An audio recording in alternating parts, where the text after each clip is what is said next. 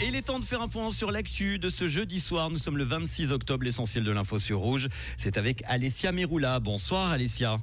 Bonsoir Manu, bonsoir à toutes et à tous. L'aéroport de Bâle-Mulhouse, une nouvelle fois évacué à cause d'une alerte à la bombe. Le trafic aérien est interrompu, a indiqué l'Euro Airport sur le réseau social X. C'est la quatrième fois en sept jours. L'aéroport de Bâle-Mulhouse, situé sur territoire français, a déjà été évacué jeudi dernier, vendredi dernier et mardi. Ceci en raison d'alertes à la bombe qui se sont toutes révélées être fausses.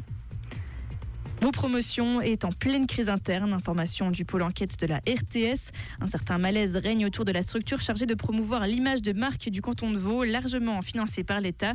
Vagues de licenciements, de démissions et mauvaise gestion sont notamment dénoncées depuis l'arrivée d'une nouvelle directrice.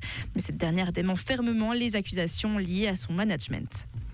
La gestion de la faune à coups d'abattage doit cesser dans le canton de Genève. C'est l'alerte lancée par l'association Animal Équité. Une pétition lancée il y a deux jours contre les tirs des cerfs dans les bois de Versoix a déjà recueilli plus de 20 000 signatures. Chasser l'homme après une tuerie aux États-Unis. Les autorités américaines ont engagé une gigantesque traque dans le nord-est du pays pour retrouver l'auteur d'une tuerie qui a fait au moins 18 morts hier. Les quelques 36 000 habitants ont reçu pour instruction de rester confinés. C'est l'une des pires tueries de ces dernières années dans le pays. Les autorités ukrainiennes ont ordonné l'évacuation d'enfants, ceci dans dix localités situées à proximité de la ville de Kupiansk, dans le nord-est du pays. Les troupes russes y mènent une offensive depuis plusieurs mois.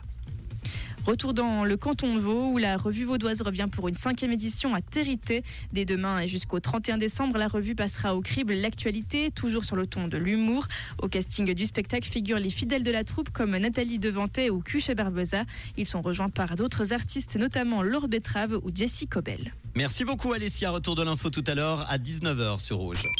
Comprendre ce qui se passe en Suisse romande et dans le monde, c'est aussi sur Rouge. Rouge un début de soirée avec un temps gris et pluvieux, un temps d'automne quoi. Les précipitations sont localement abondantes, surtout dans le Chablais et le Bas-Valais, le long des Préalpes et dans le Jura. Il neige au-dessus de 2800 mètres en montagne. Les températures, on a en ce moment 11 à 13 degrés à Bardonnay, Burtigny, Clermont, Fay, Chevroux et Chessel.